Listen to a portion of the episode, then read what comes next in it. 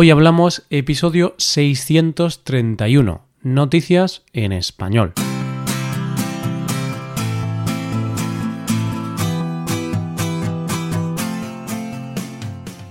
Bienvenido a Hoy Hablamos, el podcast para aprender español cada día. Ya lo sabes, publicamos nuestro podcast de lunes a viernes. Puedes escucharlo en iTunes, en Android o en nuestra página web. Ya sabes que tienes disponible la transcripción de este episodio y una hoja de trabajo en PDF con ejercicios y explicaciones de vocabulario y expresiones. Este contenido solo está disponible para suscriptores premium. Hazte suscriptor premium en hoyhablamos.com. Buenas, oyente, ¿cómo va todo? Hoy estaba pensando que a veces ves las noticias y te dan ganas de apagar la tele, porque parece que solo hay malas noticias en el mundo. ¿No te da la impresión de que el mundo se va a acabar de un momento a otro? Pues no te preocupes, para eso estoy yo aquí, para alegrarte un poco el día con noticias un poco más alegres. ¿Vemos las noticias de hoy? En primer lugar, hablaremos de una heroína de 17 años. En segundo lugar, de unos invitados no deseados en una boda. Y en tercer y último lugar, de un yate para todos los bolsillos. Hoy hablamos de noticias en español.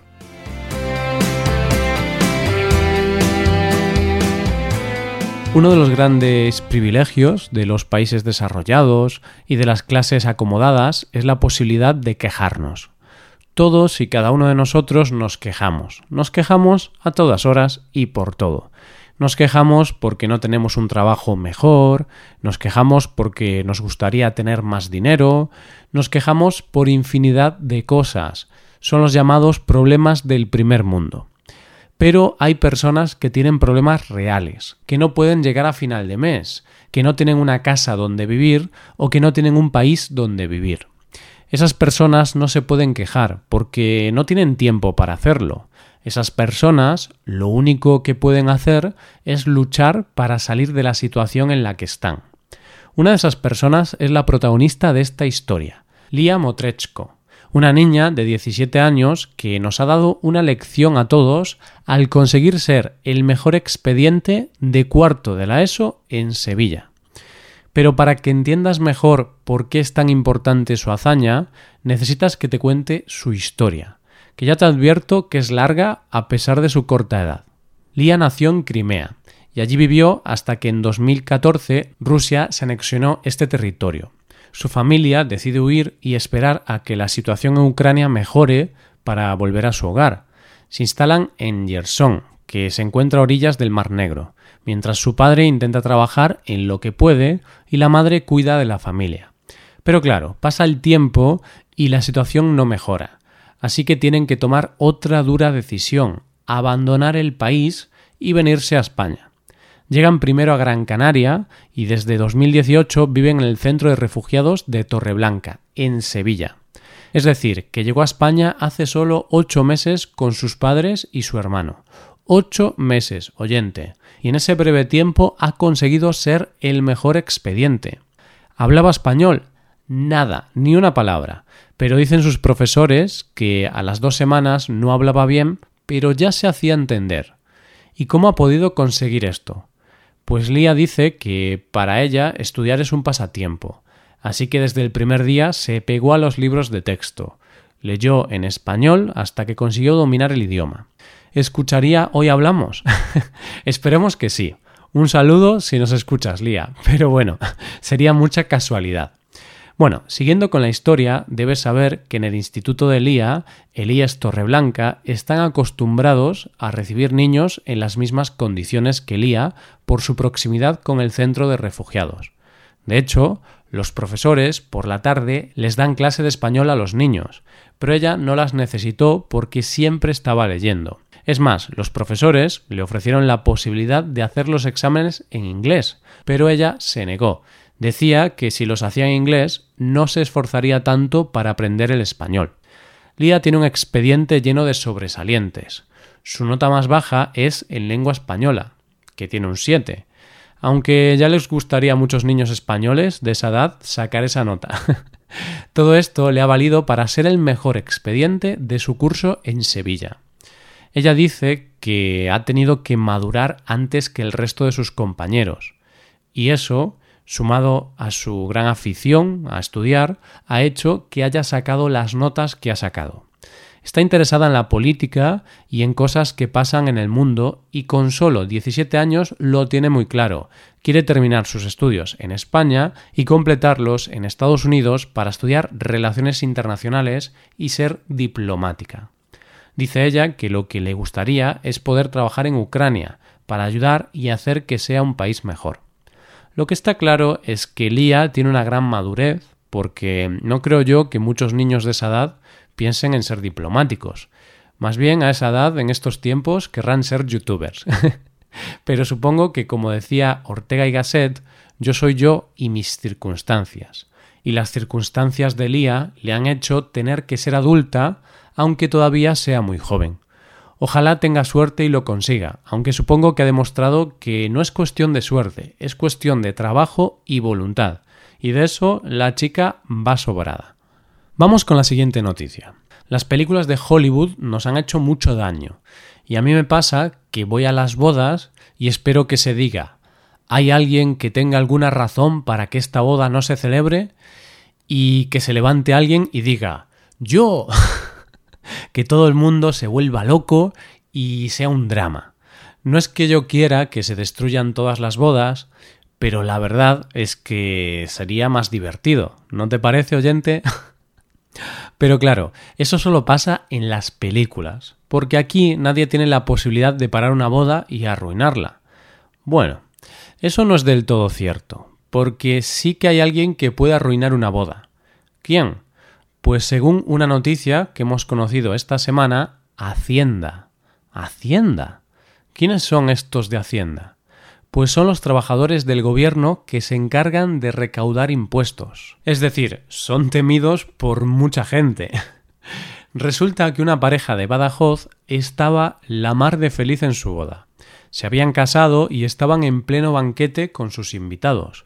Pero, en un momento dado, alguien se acerca a la novia y le dice que tiene que salir fuera, que hay alguien que quiere verla.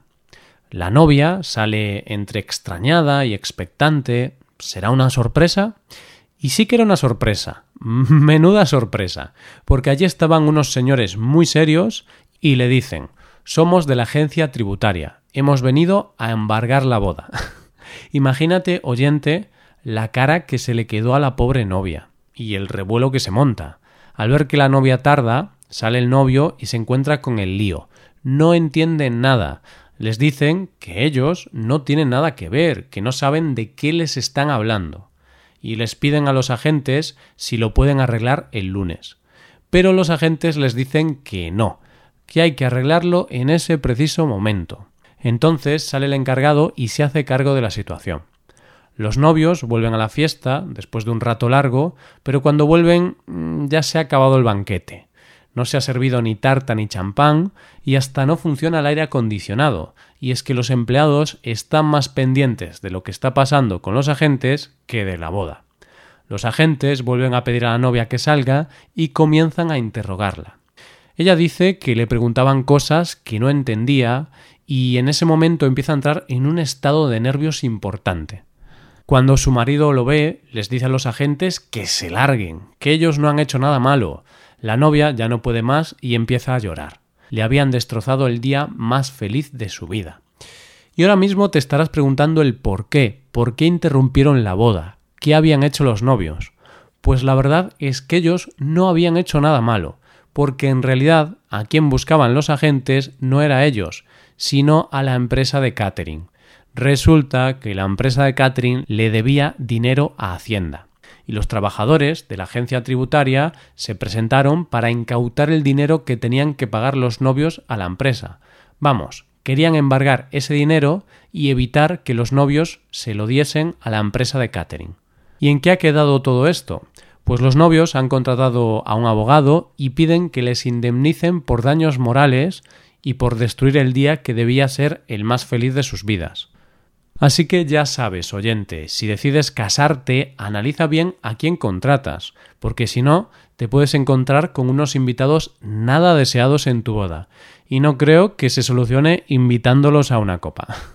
Llegamos a la última noticia. ¿Sabes esas imágenes idílicas que se ven durante las vacaciones de algunas personas? Esas fotos en islas perdidas, un mar transparente y la gente lanzándose desde su yate al mar. A mí la verdad, ¿qué queréis que os diga? Cuando veo esas fotos, pues me da un poco de envidia.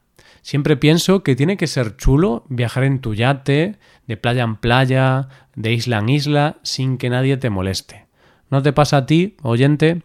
Pues deja de soñar, porque gracias a Amazon puedes tener tu propio yate por solo 311 euros. Y no te creas que es por alquilarlo una hora ni nada de eso. Un yate en propiedad para ti solito. Además tiene una piscina interior y algo fundamental en todo yate que se precie, una nevera para bebidas. Pero ¿cómo va a vender Amazon un yate por tan poco dinero? y además, ¿cómo te lo llevan a casa? ¿Es que es un yate estilo IKEA que te lo montas tú mismo? bueno, lo que pasa oyente es que no te he contado lo más importante. No es un yate tradicional, porque digamos que es un yate para pobres, para la gente normal y corriente como yo y seguro que como muchos de vosotros. La verdad es que es un yate de plástico. es un yate hinchable. Mide 6 por 3 metros y lo puedes montar en 20 minutos. Ya sé que no es un yate yate, pero piénsalo bien. Lo puedes llevar a donde quieras. Se monta rápido y la diversión está asegurada. Todos son ventajas. Porque un yate de verdad es muy caro de mantener, te tienes que sacar un título para llevarlo y además tienes que pagar el atraque cada año. Te quita mucho dinero y mucho tiempo. A ver si lo empiezan a vender en España e igual coincidimos con nuestros yates en alguna playa de España y nos podemos hablar de yate a yate, mientras nos tomamos una cerveza fresquita en alta mar. Y esto es todo por hoy. ¿Qué te han parecido las noticias? Puedes dejarnos tus impresiones en nuestra web. Con esto llegamos al final del episodio. Te recuerdo que en nuestra web puedes mejorar tu español de distintas maneras. Por un lado, puedes hacer clases por Skype con profesores certificados y nativos de España y por otro lado, puedes hacerte suscriptor premium para poder acceder a la transcripción y a una hoja de trabajo con cada episodio del podcast. Todo esto lo tienes en hoyhablamos.com. Esto es todo, mañana volvemos con un nuevo episodio de conversación real y sin guion entre dos nativos.